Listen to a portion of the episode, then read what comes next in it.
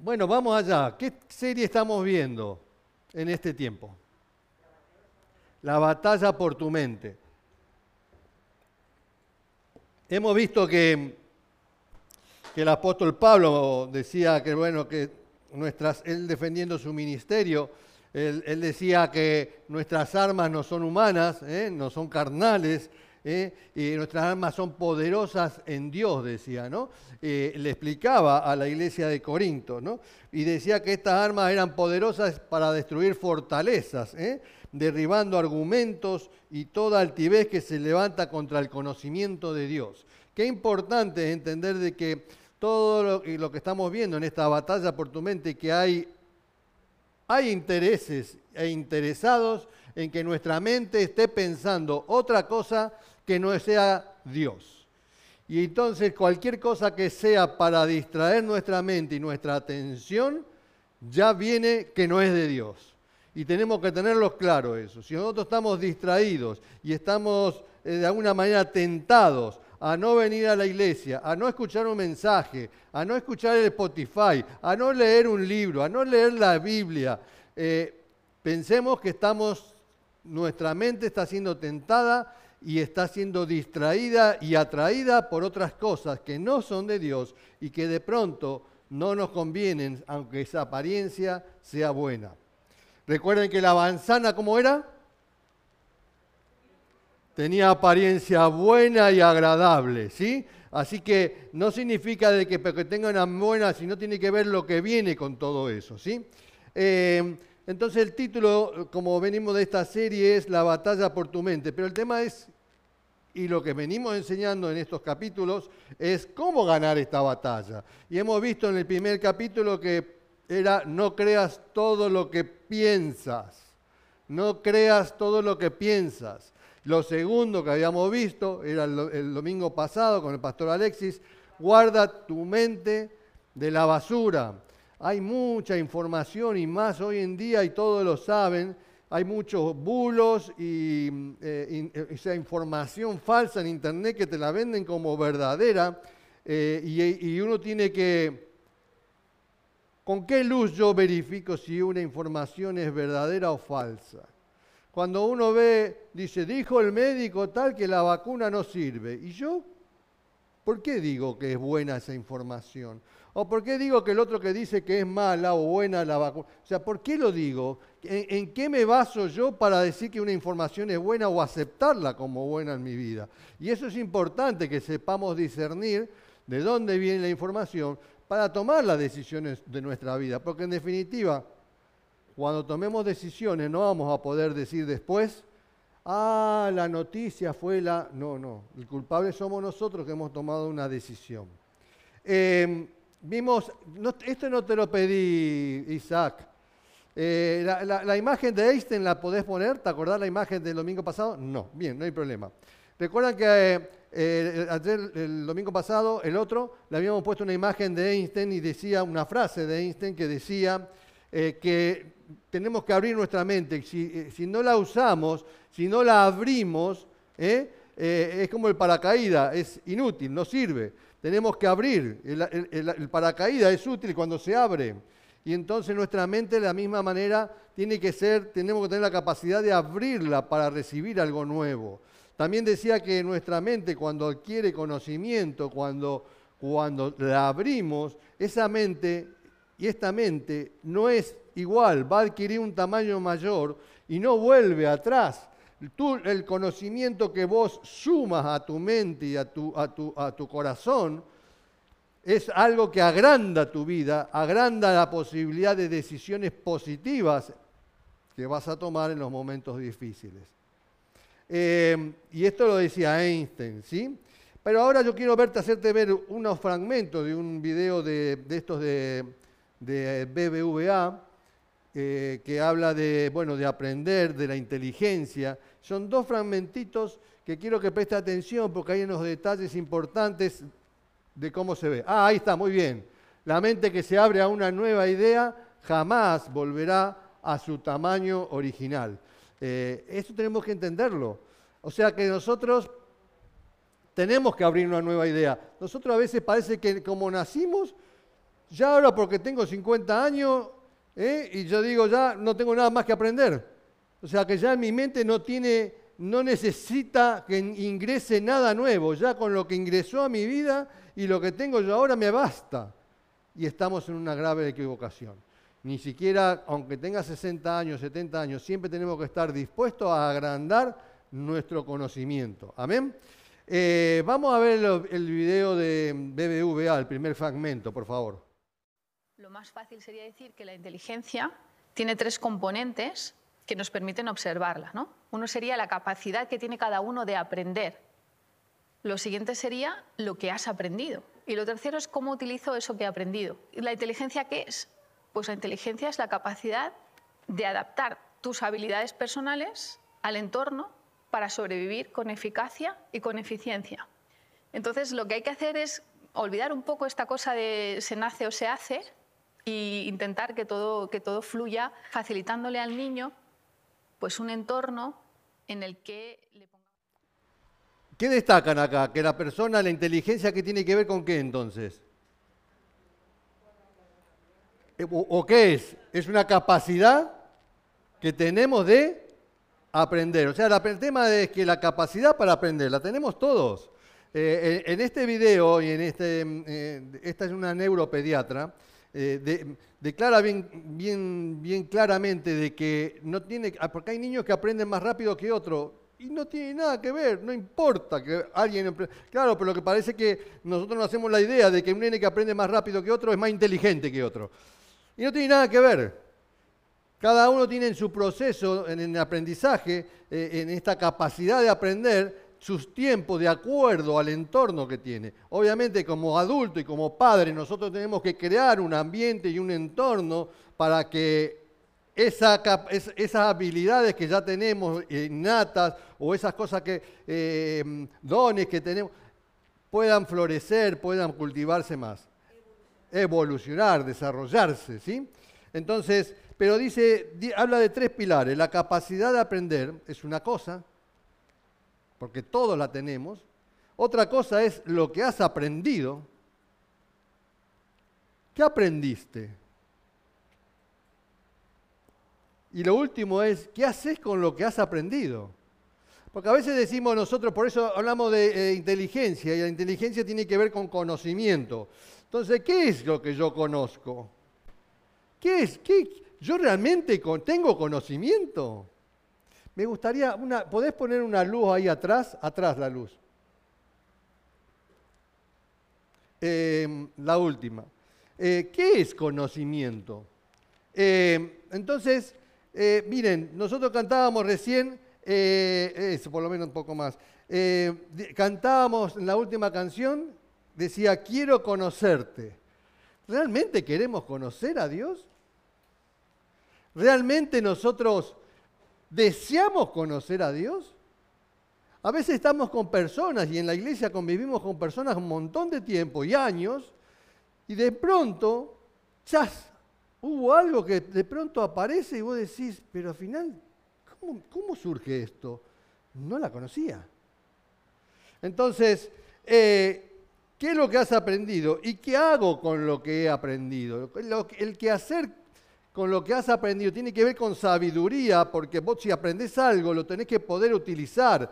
Y hasta que vos no lo termines de utilizar, eso es un conocimiento eh, vano que tenés que no te sirve de mucho porque el, aprendizaje en definitiva y la inteligencia se va a forjar cuando vos lo aprendido lo aplicás. Por eso no es una cosa mía, por eso le pongo una, una persona que es eh, una estudiosa, ¿eh? que es, tiene que ver con la ciencia, que es lo que definen ellos como inteligencia, ¿sí? la capacidad de aprender. Y ahora te quiero llevar bíblicamente a, este punto. Qué importante es que nosotros entendamos. Eh, eh, la otra porción del video decía otra cosa. La otra porción del video decía de que ese entorno es importante para que nosotros nos desarrollemos. la capacidad de aprender la tenemos hasta que nos morimos. Y el tema es que no tenemos que dejar de aprender, dice esta mujer, más adelante. Por eso afianzaba un poco la, prédica de hoy. Eh, a veces las personas creen que, bueno, yo estudié el, el primario, el secundario, y ya está. Ya no estudio más, ya está suficiente con lo que tengo. Sí, eso puede ser suficiente, pero tu vida va a ser no igual a alguien que tiene más conocimiento que vos. Vas a tener menos posibilidades porque no tenés la, el conocimiento necesario para enfrentar ciertas cosas en la vida. Ahora, el título del mensaje de hoy tiene que ver con que nunca dejes de aprender. Nunca dejes de aprender. Por eso nosotros venimos a la iglesia, pero en realidad venimos a la iglesia ¿qué? Para saber más de Dios. Hay personas que se creen que ya saben todo de Dios. Y entonces, claro, cuando vos te la crees que ya sabes todo de Dios, vos ya no necesitas. ¿Para qué voy a ir a la iglesia? ¿Para qué lo voy a ir a escuchar al pastor benigno? ¿Para qué? Si yo ya sé todo de Dios, lo que tengo que saber ya es suficiente. Pero después vienen los lloros y lamentos y después te llaman cuando están en problemas. Después te llaman y dicen, uy, te van llorando de cómo están las cosas y mira cómo me va y qué hago y qué no hago. ¿Pero por qué? No es que necesitan un pastor, lo que necesitamos es estar constantemente en aprendizaje. Necesitamos estar aprendiendo siempre. Fíjense en ustedes, ¿qué es discípulo? ¿Qué significa ser discípulo?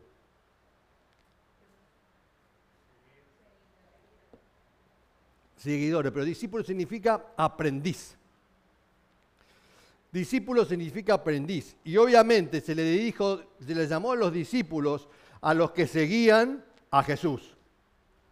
Porque eran los aprendices, los aprendices, los que estaban aprendiendo del Señor. Y eso eran los discípulos, estaban aprendiendo y estaban en constante aprendizaje.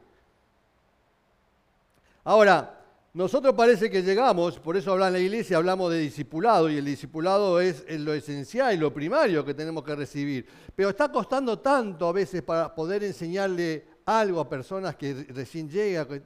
Que, hay que dedicar tiempo. La iglesia está, estamos. Si alguien quiere aprender más, lo tiene que decir. Y estamos. No, no digan porque van a decir, bueno, pero la iglesia no da discipulado. No, no, usted pídalo y la iglesia va a estar y para allí para darle el discipulado la enseñanza que necesita. Ahora, entonces tenemos que aprender, y no solamente aprender, enseñar lo que hemos aprendido. ¿Mm? De esa manera se fija el conocimiento. No podemos ser un discípulo de Cristo sin ser aprendiz. Por eso podemos seguir a Cristo.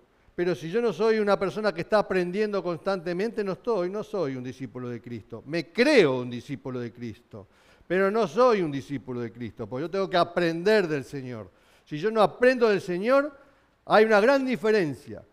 Engañarnos, podemos engañarnos entre nosotros, pero a Dios no, Dios no puede ser burlado, dice la Biblia. ¿eh? A Dios no lo vas a engañar y sabe bien qué es lo que estás haciendo.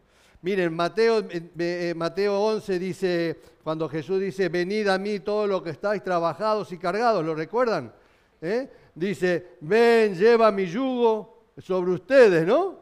Lleva mi yugo sobre ustedes y, ¿y qué dice después? Y aprended de mí.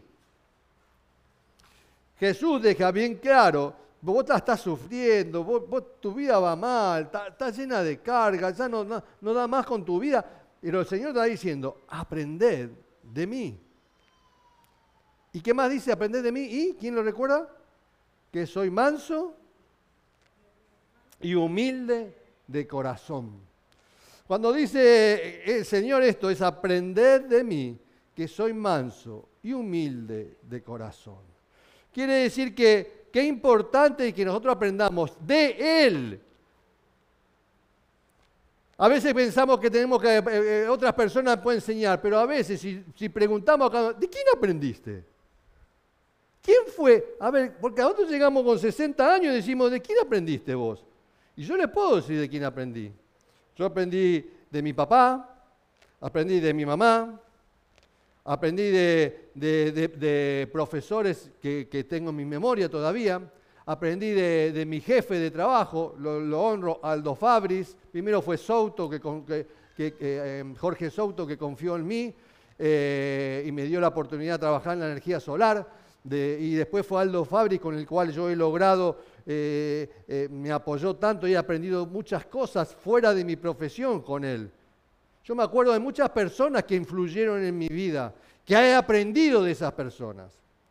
Ahora, puedo seguir hablando, puedo hablar de mi tía chiquita que me trajo al Evangelio, puedo hablar de los discipuladores que tuve, puedo hablar de mi pastor Marcelo Fatore, puedo hablar de montón de profesores del seminario, yo puedo hablar de un montón de cosas, pero de, ustedes tienen que ver ¿de quién aprendiste? Y alguno me va a decir, mm, no sé si habrá dos. ¿De quién aprendiste? Y a veces estamos en la vida hablando, yo, yo no hablo de que yo soy inteligente, porque ustedes pueden decir, bueno, pero este de qué se la da. ¿Qué se cree este pastor? No, yo no, yo no soy nada. Yo no soy nada si yo no, hubiera recibido todo lo que recibí de todas estas personas que ayudaron a que yo tenga un conocimiento mayor. ¿Me entienden a lo que voy? Ahora, nosotros tenemos que tener la virtud de que todas las personas nos pueden enseñar algo y tenemos que aprender de todas las personas algo de lo que tienen. Pero bueno, yo me puedo quedar ahí con que lo que yo sé Incluso hay un gran lema ahora, yo ya lo sé. Ya lo sé, dice incluso las nietas. Ya lo sé. Claro, porque nosotros queremos enseñarlo repetidamente y claro, ya lo sé. Muchas personas actúan como si su educación terminara en su última graduación. Terminé el secundario, ya está, suficiente. No necesito más. Mirá, Proverbio 25 dice, los pensamientos humanos son aguas profundas. El que es inteligente los capta fácilmente. Fíjate lo que estaba diciendo Proverbio. Quiere decir que los pensamientos humanos son como agua profunda. ¿Por qué el pensamiento? ¿Qué pasa con el pensamiento? Está adentro. ¿Y cómo, aparte de estar adentro, cómo está? Está escondido está escondido y nos podemos estar mirando y poner carita, por eso lo decía el otro día, ¿se puede fingir el amor? Me decían que no a veces. Digo, ¿se puede fingir el amor? Se finge el amor también. Y entonces podemos estar así y de pronto lo que está ahí profundamente no se conoce. No se dice a veces, vos me querés, nunca dijeron, pero vos realmente me querés. ¿Cuánto me querés? Y porque estamos anhelando que el otro me diga, te quiero. Y cuesta tanto decir te quiero, y, si decís te quiero, no me dijo te amo. Oh, no. Entonces hay una gran diferencia. Me dijo te quiero, pero no me dijo te amo. Che. Y entonces ya, ya tenemos dudas ya. Porque está escondido el pensamiento. Y otro que, ¿cómo queremos averiguar? ¿Cómo averiguamos nosotros los pensamientos que están ocultos, escondidos? Preguntando. Si yo no le pregunto a mi pareja, ¿me querés? Si no me lo dice nunca. Le tengo que preguntar, ¿me querés? ¿Sí o no? ¿Me querés? Y si no, eh, obviamente no necesito preguntarlo porque ya de pronto si no me lo dice nunca, si no me lo dice nunca es porque, qué sé yo, ¿viste?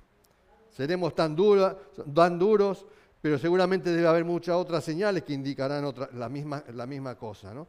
Pero nosotros tenemos que hacer preguntas. Por eso dice que el pensamiento está oculto eh, eh, como en aguas profundas, pero el que es inteligente los capta fácilmente. ¿Cómo? Haciendo preguntas. El tema es que nosotros tenemos una capacidad de aprender, tenemos una inteligencia eh, y, tenemos que tener esa capacidad de, que si vemos algo que tiene el otro, yo tengo que hacer preguntas, porque la persona que tiene el conocimiento no sabe lo que yo quiero y necesito saber. Entonces yo soy el que tengo que preguntarle algunos detalles. Si yo sé que sabe hacer paella, Tony, yo voy y le digo a Tony, tengo que empezar a... Eh, Tony, ¿alguna vez hiciste una paella? Sí, sí, yo hice. Y bueno, ¿y cómo se hace? Y empezás a preguntar, pero las preguntas tienen que ser sagaces, precisas, para que la persona que lo sabe tenga el interés de transmitirte lo que vos querés. A veces si le pedís la receta a las personas, sí, yo te la doy, no te la da nunca la receta. ¿Sí? ¿Por qué? Porque hay gente que no te la quiere dar. Entonces, el, el punto es que que vos tenés que ser sagaz en cómo preguntar para ir rescatando esas cosas profundas que vos necesitas saber. También dice, dice mm, el, el, proverbio dice que el hierro con hierro se afila y el hombre con el trato con el hombre. Esto quiere decir que nosotros necesitamos, necesitamos entre nosotros eh, ayudarnos en este tema del aprendizaje. Y esto lo hacemos en la iglesia, en el cuerpo de Cristo, lo hacemos aquí. Y estamos para, para, por eso las reuniones, la manera de estar en contacto. Si no nos reunimos, ¿cómo vamos a aprender algo?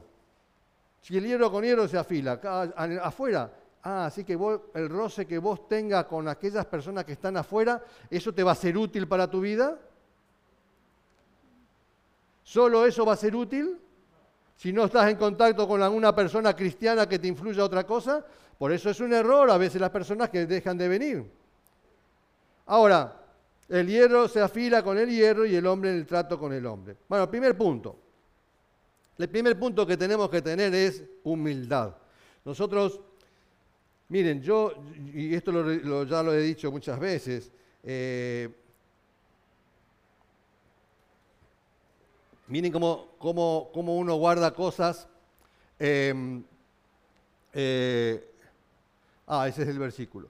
Eh, cómo uno guarda cosas cuando nosotros hicimos el primer libro que, que tomamos como estudio del Seminario Internacional Bautista, eh, eh, en la primera hoja, en la primera enseñanza, al final tenía una enseñanza específica. Y yo no me olvido de ese primer libro cuando estábamos estudiando teología. No me olvido de la enseñanza de eso.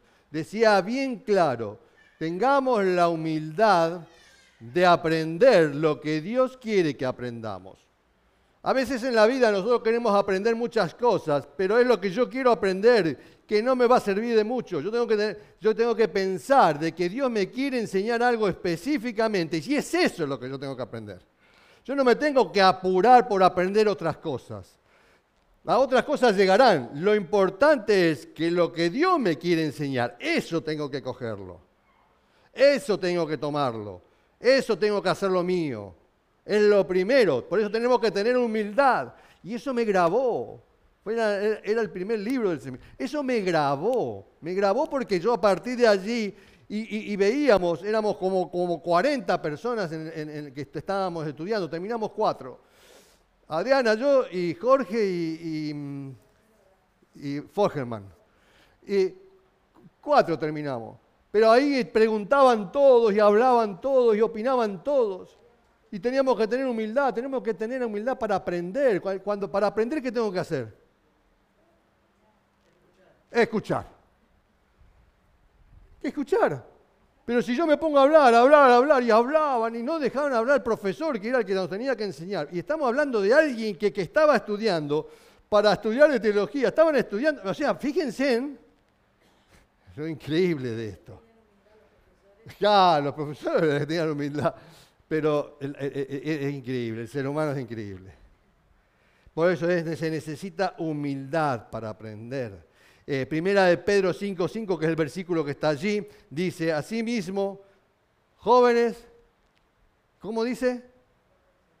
¿Cómo dice? ¿A quién? ¿Lo, lo volvemos a decir? Jóvenes, ancianos. Sométanse a los ancianos. No dice al revés, ¿no? No dice que los ancianos sométanse a los jóvenes, ¿no? ¿Eh? Así que esto es importante que lo entendamos. Pero a veces estamos viviendo una sociedad donde ahora, ahora está todo muy libre y ahora los, chicos tienen más, más, más, poder y los hijos tienen más poder que los ancianos. ¿Eh? Y entonces ya estamos, estamos esto ya, ya desfasados. Pero el versículo dice otra cosa muy importante. Revístanse todos. ¿Y quiénes son todos?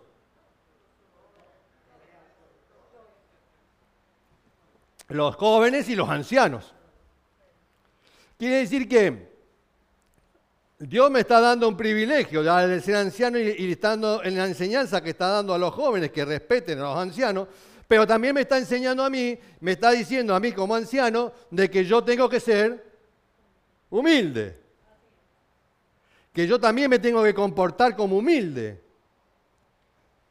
¿Eh? En, su trato mutuo, dice. Porque Dios se opone a los soberbios, ¿eh? a los orgullosos, pero da gracia a los humildes. Quiere decir que la humildad es la base de todo. Estemos como ancianos, que alguna vez todo nos tocará, los jóvenes llegarán a ser ancianos en su momento, pero les tienen que esperar, tienen que esperar, viejo. Tienen que esperar. Alexis, Nadia, tienen que esperar todavía. Yo todavía sigo siendo el anciano, así que eh, es así. Eh, porque ¿Cuál es el punto entonces? ¿Qué es lo que destaca Dios con esto? Dios está destacando que los humildes son educables. Vos la persona humilde la podés educar, a la persona humilde la podés enseñar, a la persona humilde le podés brindar cosas y, y, te vas a dar a esa persona porque vos ves que quiere aprender y aprende, que es fácil enseñarle. Una persona dura, tosca, le querés enseñar y, y otra vez le repetís y, otra vez le enseñás, al día siguiente lo mismo y no aprende y no aprende. ¿Por qué no aprende? ¿Porque no es inteligente? No, no aprende porque en, su pensamiento él lo que sabe es más que lo que vos le enseñás. Los pastores también tenemos que aprender. Yo estuve en una, estuvimos el viernes, estuvimos en, una, en un encuentro de pastores y hemos aprendido, yo he aprendido específicamente de la palabra de uno de ellos. Nosotros estamos en constante contacto para, para aprender. Nosotros no, no yo, no me la sé toda.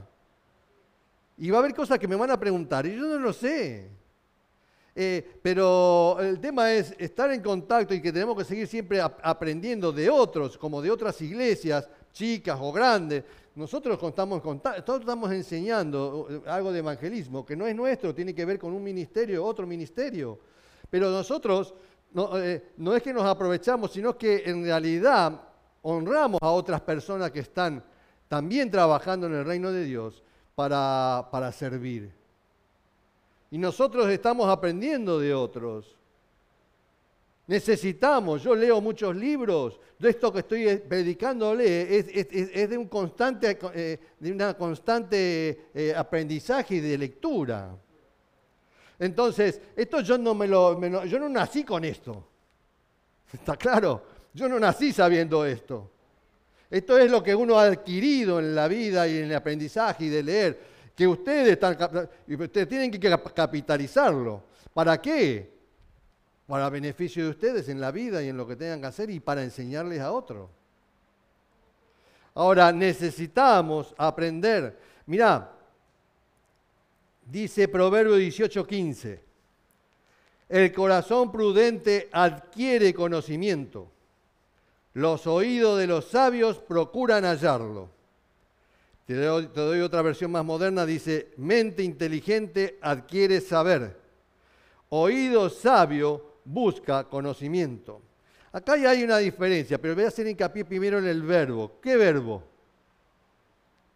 El adquirir. Este es el verbo importante aquí, el adquirir. ¿Qué significa adquirir para ustedes? Obtener algo. Pero para obtener algo es que yo tengo que hacer algo para, para obtenerlo. Porque yo puedo estar acá y obtener algo que cayó o que me lo dejaron ahí o lo encontré. Pero el tema de adquirir tiene que ver con que yo eh, voy por ello. El diccionario dice, llegar a tener o conseguir una cualidad, un conocimiento, un hábito, una habilidad, de forma natural o, detrás de un proceso. Y pone este ejemplo, conseguir, adquirir, conquistar. Quiere decir que conseguir, adquirir, tiene que ver con que yo estoy en la búsqueda de un conocimiento, yo estoy anhelando tener. Miren, la canción que cantábamos decía bien claro, quiero conocerte más, quiero saber más de ti. Queremos tu presencia, Jesús. Al que está sentado en el trono, al que vive, no estamos pidiendo, cantamos eh, alabando a Dios, pero en realidad deberíamos sentir y tener ese anhelo de querer saber más de Dios. Hay gente que parece que ya de Dios lo sabe todo. Por eso, ¿para qué voy a ir a la iglesia? Si ya lo sé todo.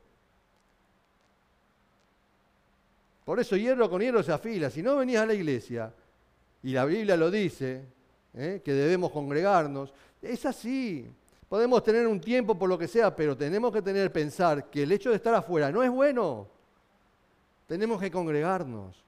Y entonces dice, quiero conocerte, deseamos ir más a ti, nadie es como tú. Entonces, cuando vemos todo esto, tenemos que entender de que adquirir es algo que yo deseo y anhelo, adquirir un conocimiento mayor de Dios. Pero ese conocimiento no tiene que quedar en un conocimiento solamente, ¿sí?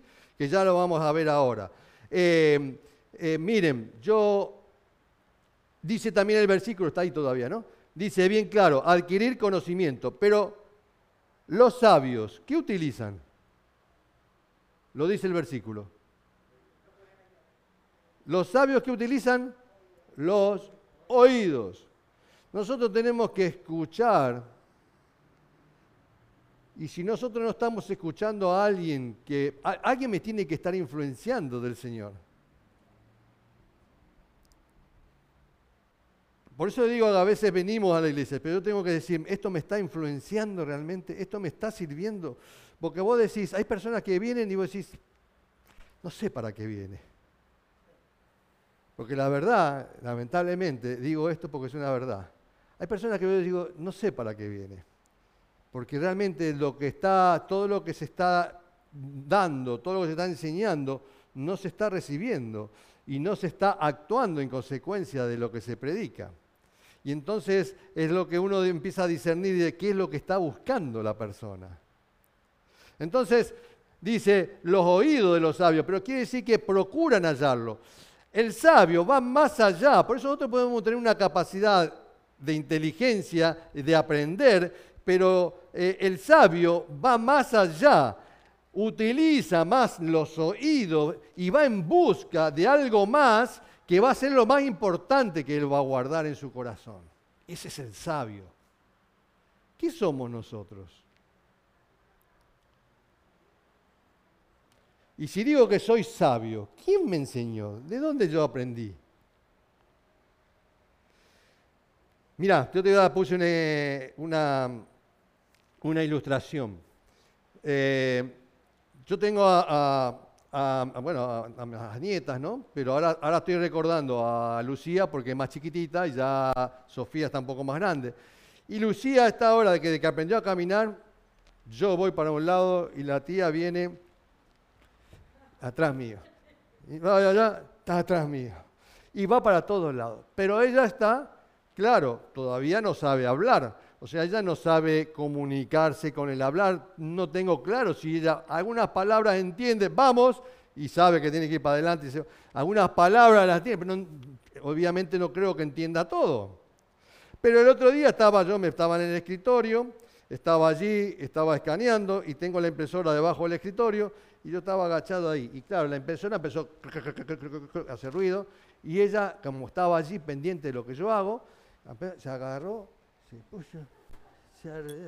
y empezó a ver lo que hacía. Yo apretaba el botón, levantaba la pala, ponía la y ella miraba todo lo que estaba haciendo yo ahí. Algún día va a empezar a levantar y a poner cosas ahí. Claro, como cuando agarra el control remoto, el control remoto, claro, nos vio hacer el control remoto. Y ella que empezó a agarrar el control remoto y como vio, uh, cambió la tele y empieza ahora a cambiar la tele. Ahora, ¿qué es lo que hay en ella? Como en todos los niños, ¿qué es lo que hay en ella? Lo que hay es la curiosidad de querer lo que hacen los demás, yo también lo quiero hacer. Y está en una, está en una, eh, su mente está tan abierta de que todo le viene bien aprender y está a, atenta a todo. Es una esponja. Y entonces ese es el punto que nosotros en la vida cristiana tenemos que estar igual. ¿Qué es lo que yo he aprendido? ¿Qué aprendí yo del Señor? ¿Qué hablo yo? Hablo de lo que yo sé de qué. ¿De dónde lo aprendí? ¿Quién me lo enseñó? la trayectoria de esta persona. Yo cuando leo un libro, yo le he recomendado libros a todos, y ustedes saben cuáles son mis autores preferidos eh, a nivel cristiano, Wasman Nee, yo ahora estoy leyendo mucho, bueno, eh, más Lucado, ya le he hablado, eh, yo ahora estoy leyendo mucho de mm, John Piper, pero yo conozco la trayectoria de esas personas. Yo no me pongo a leer un libro sin saber quién es el que escribe el libro. Lo primero que hago es investigar quién es el que escribe el libro. Veo, ves videos en YouTube de muchos que hablan en YouTube, pero yo primero tengo que saber de quién es el que habla, quién es el que habla, de dónde viene. ¿Es del PP o del PSOE? ¿Entendés? Entonces vos tenés, vos, entonces, y uno ahí dice, bueno, ahí le das crédito. Ahora, la Biblia nos enseña bien claro y el, proverbio nos dice que el, sabio, el que es sabio atesora el conocimiento el que es sabio atesora el conocimiento, no atesora bienes. Nosotros podemos estar terminando la casa, poniéndole lo mejor a la casa, poniéndole todas las cosas. Nosotros también le estamos poniendo cosas a la casa, pero yo eso no me lo voy a llevar a ningún lado. Yo lo que me voy a llevar al cielo es el conocimiento, es lo que tengo acá en el corazón. Entonces, Bien claro dice la Biblia, el que es sabio atesora el conocimiento. Yo tengo que anhelar conocimiento. Lo demás viene por añadidura. Más primeramente buscar el reino de Dios. Lo demás viene por añadidura, la vestimenta, el alimento, las cosas, la casa. Y claro, sí, está bien que hagas cosas. Eso no, significa que no hagas nada. Pero tenemos que tener, volvemos al, al punto, el punto es que necesitamos ser humildes para aprender. Segundo punto, leer. Leer, leer.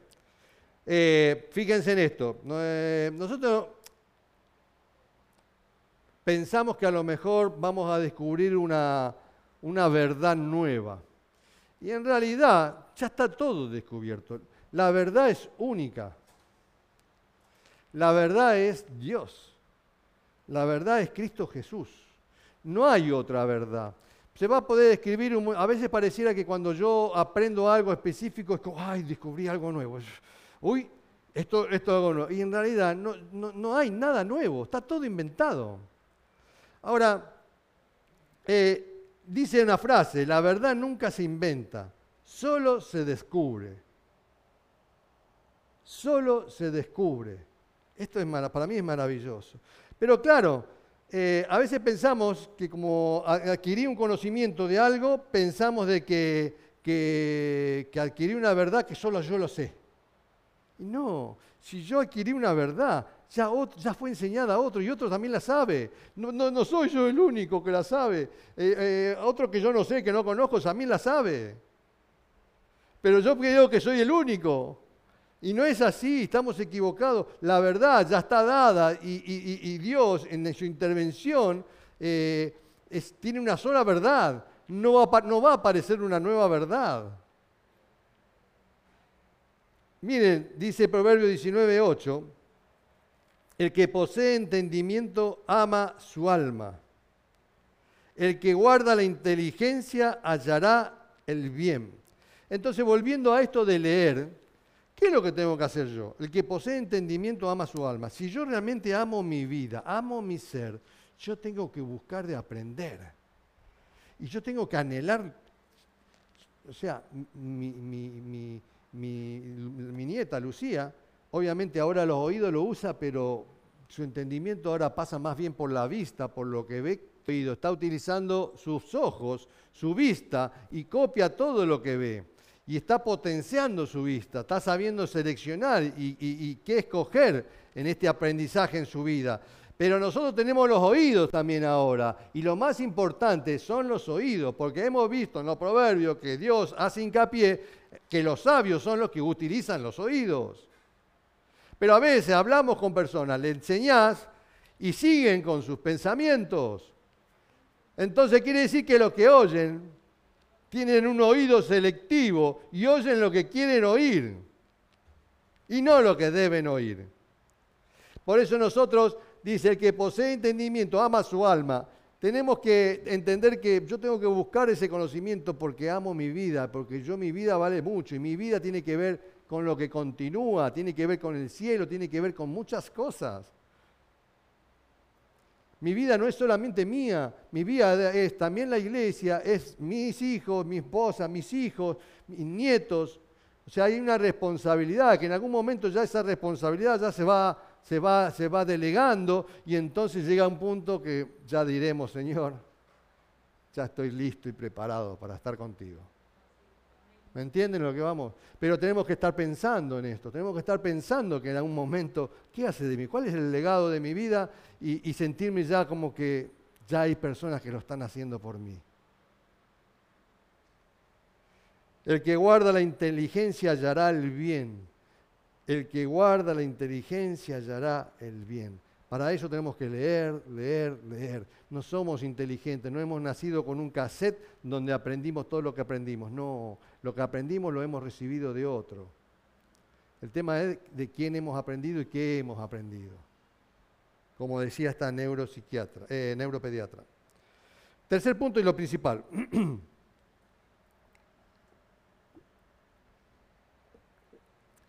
El aprendizaje. El aprendizaje, como también decía esta mujer, eh, esta neuropediatra, tiene que ver con el primer punto, el conocimiento. Muchas personas hablan y, se, dan el corte de yo lo sé. Hay muchas personas que incluso te pueden eh, dar a conocer la Biblia y te pueden decir versículos de memoria y te pueden... Eh, mucho más que yo. Pero eso es un conocimiento. Lo importante es, como decía Pablo, Pablo cuando defendía, como empezamos la serie esta, Pablo cuando defendía su ministerio decía, nuestras armas no son carnales, nuestras armas no son humanas, nuestras armas son poderosas en Dios. Quiere decir que él está haciendo una diferencia. Lo que yo tengo, esto que yo tengo de Dios y que conozco de Dios, es realmente poderoso. Entonces, muchas personas tienen, pueden conocer un versículo de memoria, pero no conocen lo poderoso de esa palabra. Entonces, el primer pilar, que es el conocimiento, Oseas 4.6 dice, mi pueblo fue destruido porque le faltó conocimiento. Cuando el pueblo de Dios cayó, fue por falta de conocimiento. Y esto no tiene que demarcar. Este versículo lo sabemos muchos, pero lo sabemos, pero dejamos de aprender. Dejamos de buscar el conocimiento. ¿Por qué dejamos de buscar conocimiento? Porque ya creemos que la sabemos toda. Porque ya creemos que lo sabemos todo y no necesitamos saber más nada. Y de Dios tampoco, porque ya lo sé todo. Y entonces así vamos a terminar destruidos. Tristemente, podemos saber la palabra de Dios y no conocer la verdad. Es muy triste esto. ¿eh?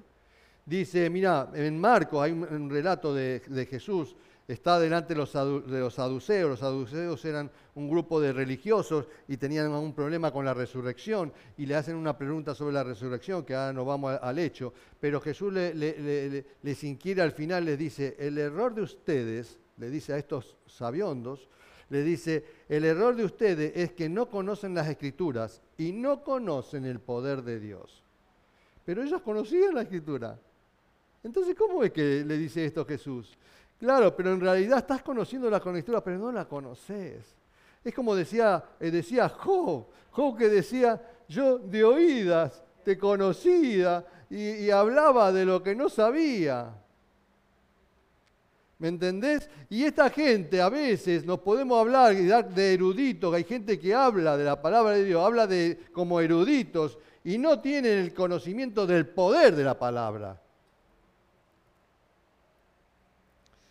Por eso una cosa es el conocimiento, que eso lo podemos adquirir, es la primero que vamos a adquirir, el conocimiento, el conocer la historia de la Biblia, sí, sabes de, me, me, vas a saber hablar del Éxodo, me vas a saber hablar de Moisés, me vas a saber hablar de David y Goliat, seguro. Pero vamos a la otra etapa, que falta para uno decir, vamos bien. El segundo punto es la perspectiva. Cuando uno dice perspectiva, ¿qué entienden ustedes?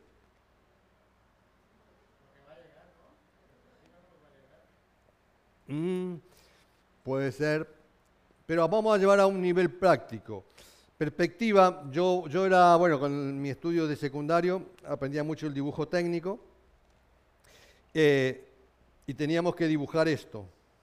Y la perspectiva es dibujar con, le llamamos con, un punto de un foco, es desde este punto, ¿qué veo de este ordenador. Entonces vos lo dibujás de una manera. Y el otro foco es este, y vos decís, dibujo lo que veo de este ordenador, que es distinto a lo que yo veo del otro ordenador.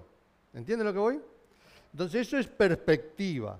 Pero cuando habla de perspectiva en el aprendizaje, ¿qué significa esto?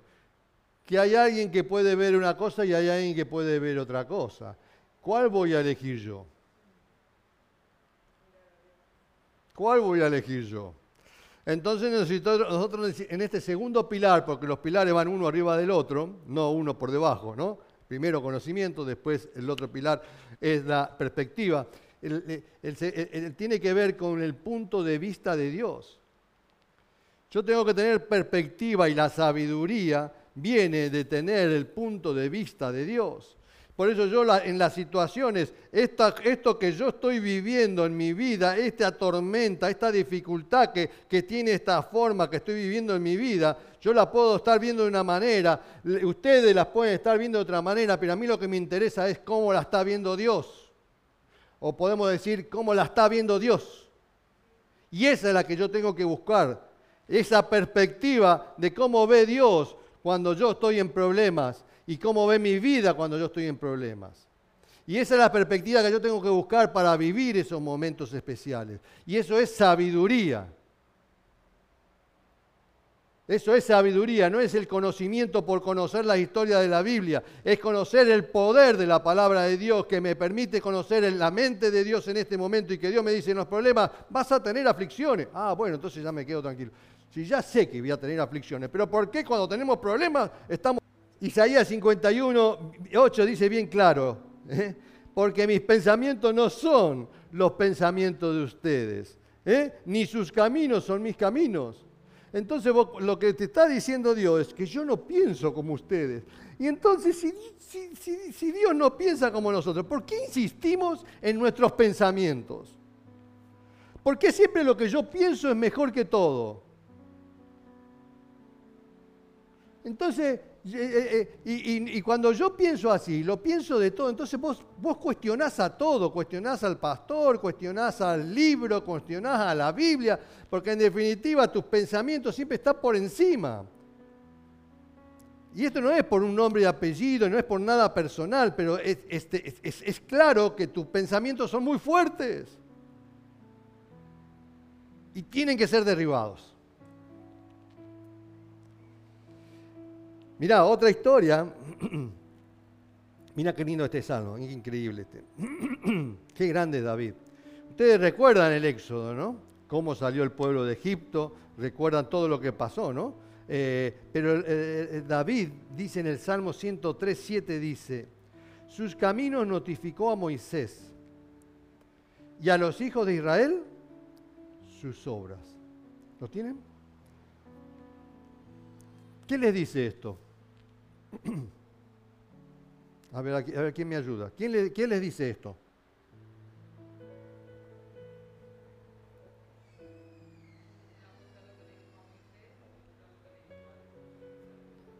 ¿Y hay, qué diferencia hay? ¿Cuál es la diferencia?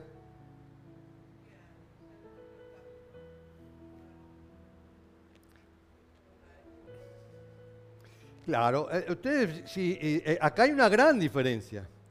Sus caminos notificó a Moisés. ¿Qué caminos?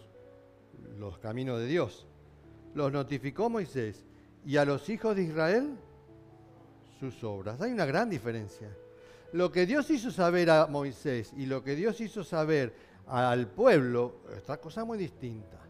Entonces, cuando ustedes ven el Éxodo, ustedes ven que Dios lo primero que le mostró al pueblo fue qué cosa? El mar, bueno, todo, lo que hizo con, Faraón en las plagas, pero el mar se abrió, cruzaron.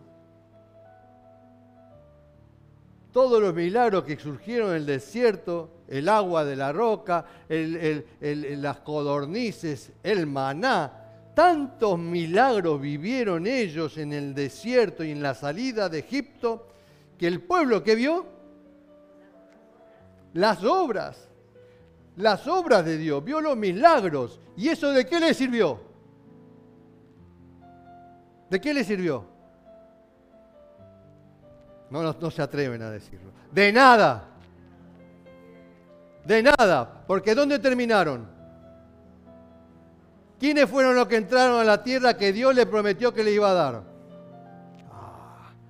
De todos ellos no les sirvió de nada, no entraron. Por eso muchas personas vienen a la iglesia solamente buscando milagros, que se pueden ir con el milagro, porque como el pueblo recibió el milagro en el desierto, sí, te llevas el milagro, pero no te sirve de nada, porque no entraste a donde Dios te había preparado. Entonces podés vivir en la vida buscando milagros, no te sirve de nada. Lo importante es lo que recibió Moisés. Moisés no entró tampoco. Pero Moisés sabía lo que Dios quería. Moisés, qué grande David, porque escribir esto David, pero eh, Moisés supo del primer momento cuál era la meta y el plan de Dios. Eso lo sabe el líder. Eso lo sabe el líder. El líder a quien Dios habla.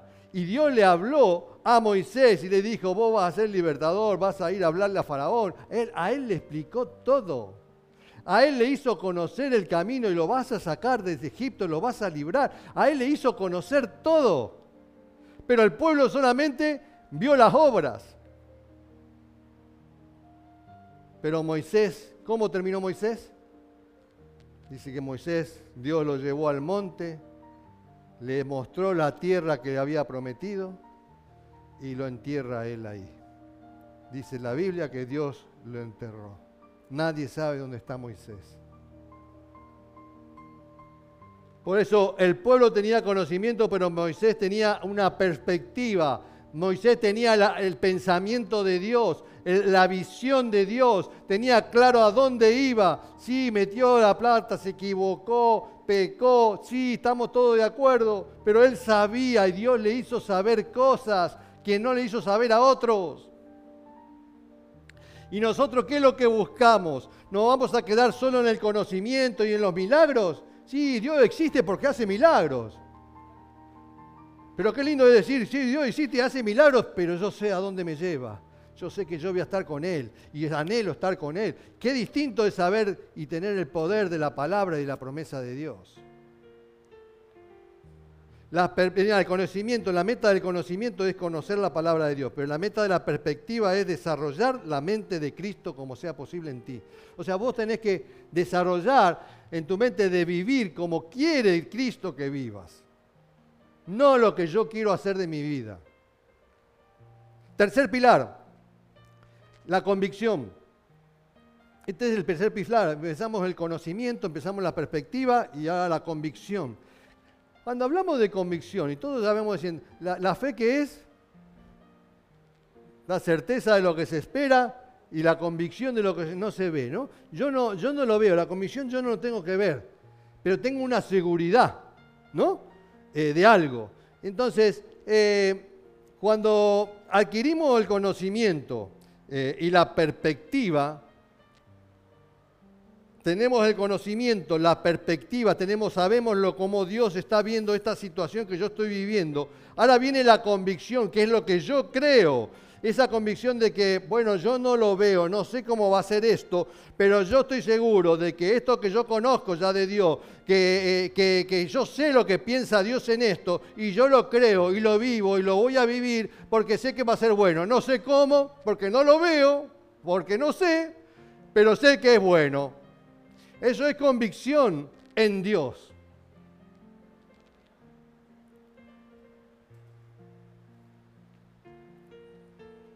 Por eso la, dice, sobre la opinión se argumenta, pero sobre la convicción se muere defendiéndola. La convicción es cuando vos querés algo tan profundamente que sos capaz de morir por, tu principio, porque es lo que crees. Pero cuando vos lo tuyo todavía está en el conocimiento, todavía no se desarrolló la perspectiva de la mente de Dios en, el momento que vivís, vos te titubeás, vos no sabés qué hacer. Y entonces llamás al móvil y preguntás a todo el mundo qué haces y, cómo vivís este momento. Y llamo al móvil, voy a llamar a los pastores y no voy a llamar a la pastora. Y no, y no sabés porque no tenés la mente, porque no tenés convicción. No tenés la convicción de enfrentar los problemas de la vida. Y esta es la historia de aprender esto. Por eso es necesario que aprendamos.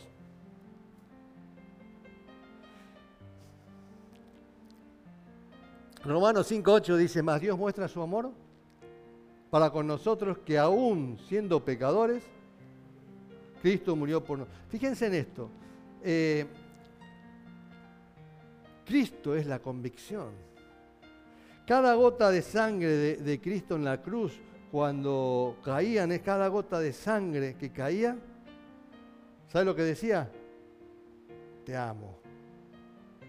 Caía otra, otra gota de sangre, te sigo amando y te seguiré amando. Siempre te amaré. Cada gota de sangre estaba diciendo todo eso y eso es convicción, porque Cristo sabía que tenía que pasar eso para el bien de todos nosotros para el bien de la humanidad, para el bien de lo que Dios había creado, para el bien de Dios que quería salvar a la humanidad, para cumplir el deseo del Padre. Y él sabía, y eso es convicción, si yo tengo que morir y dar la última gota de sangre, la voy a dar. Pero eso es convicción. Vos solamente cuando tenés conocimiento, tenés perspectiva de Dios y tenés convicción, vas a llegar a hacer eso y a comprometerte de esa manera. Amén, iglesia. Cada gota de sangre que cae al suelo dice te amo. Eso es convicción. El cuarto pilar, carácter. Cuando desarrollamos las convicciones, cuando vos ya empezás a, vivir y que sos capaz de que vos ya estás formando carácter. Porque ahora te puede venir cualquiera dice, bueno, pero no, es necesario que des la vida por esto. Eh, vas a recibir las tentaciones de muchos en el mundo, incluso de tu propia familia. Ayer entre los pastores que hablamos, hablamos, una persona hablaba de que su propia familia lo desterraron por aceptar el llamado de Dios. ¿Qué lucha es para cuando vos, tu familia se aparta de vos por haber aceptado el llamado de Dios? Y entonces, pero eso es carácter, porque yo voy a hacer lo que Dios me dice que haga. Bueno, pero perder la familia. Y bueno, y hay algunos que ceden, prefieren no perder la familia y dejar de lado el llamado de Dios. Pero el carácter se forja cuando vos cumplís el propósito de Dios, cuando vos empezás a vivir con convicción, todo eso se va desarrollando. Entonces cuando el aprendizaje no es solo conocimiento de solamente, sí, yo sé que David y Goliat, sé que David le, tiró tres pies, le tiró una y le pegó, ya está. Eso no, no me lleva a ningún lado. Solo eso no me lleva a ningún lado. Necesito eso, necesito tener la mente de Cristo, la perspectiva, la visión de Dios, necesito tener convicción y necesito tener carácter. Y la última, la habilidad. ¿Cómo viene la habilidad en nuestras vidas para resolver los problemas? Porque el tema es, en el, neuroaprendizaje de esta pediatra, neuropediatra, decía bien claro que los niños van adquiriendo habilidad, van adquiriendo la habilidad en la motricidad fina, en la motricidad gruesa, y van adquiriendo habilidad en el entorno y en, en todas las facilidades que van encontrando. Pero Dios cuando nos está enseñando, Él nos enseña, por eso es que tenemos que tener la humildad de aprender lo que Dios quiere que aprendamos, porque no podemos aprender todo de golpe. Necesitamos un tiempo para aprender las cosas. Y algunos necesitan más tiempo. ¿Y cuál es el problema? Nada, ninguno. Pero necesitamos entender que Dios nos va enseñando, porque a algunos les cuesta agarrar todavía, a algunos les cuesta escribir. Tranquilos. Pero no dejes de aprender. Y entonces, el punto está, Eclesiastés 10.10 termina esto, dice, si el hacha pierde su filo y no se vuelve a afilar, hay que golpear con más fuerza. ¿Qué tendrá que ver esto con lo que estoy diciendo? No? El éxito radica en la acción sabia y bien ejecutada.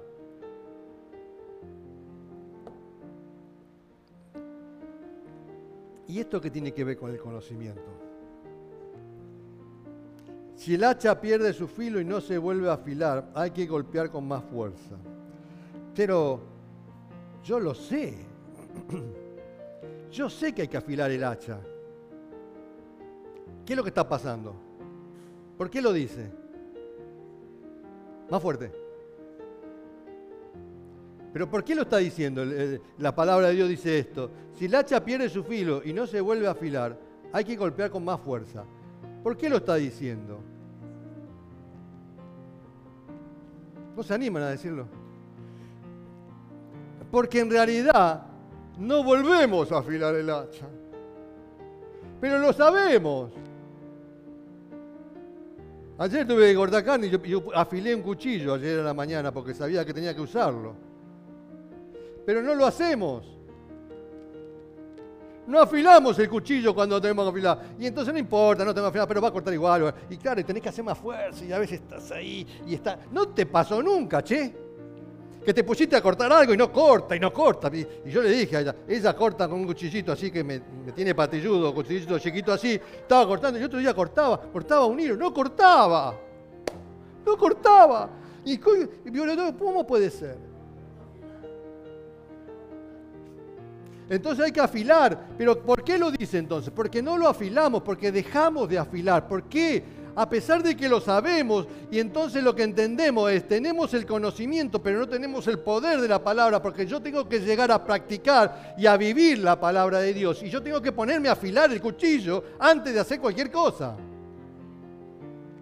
Y entonces cuando afilo el cuchillo, allí estoy viviendo la palabra de Dios y allí voy a ser agraciado de Dios. Por eso dice, el éxito radica en la acción sabia. Yo tengo que vivir como sabio. ¿Eh? y bien ejecutada. Terminamos, iglesia. La batalla por tu mente. ¿Cómo ganar esta batalla? Nunca dejes de aprender. Amén, iglesia. Necesitamos tener los oídos para, para recibir la enseñanza de Dios. Esto es una enseñanza, familia. Esto es una enseñanza poderosa de Dios que nosotros tenemos que aprender a derribar nuestros pensamientos. El problema está en nuestros pensamientos, en la fortaleza que tenemos en los que pensamos. Eh, y nos cuesta, y nos cuestionamos, y si yo no pienso así, yo no, yo, y, y, bueno, te volvés y llega un punto que nos ponemos tosudos en lo que pensamos, y, ya está, ¿y qué vamos a hacer? ¿Qué vamos a luchar si la palabra lo está diciendo? Ya, ya no se puede luchar más ya con esto, que ya, que ya, ya está, pero entendela,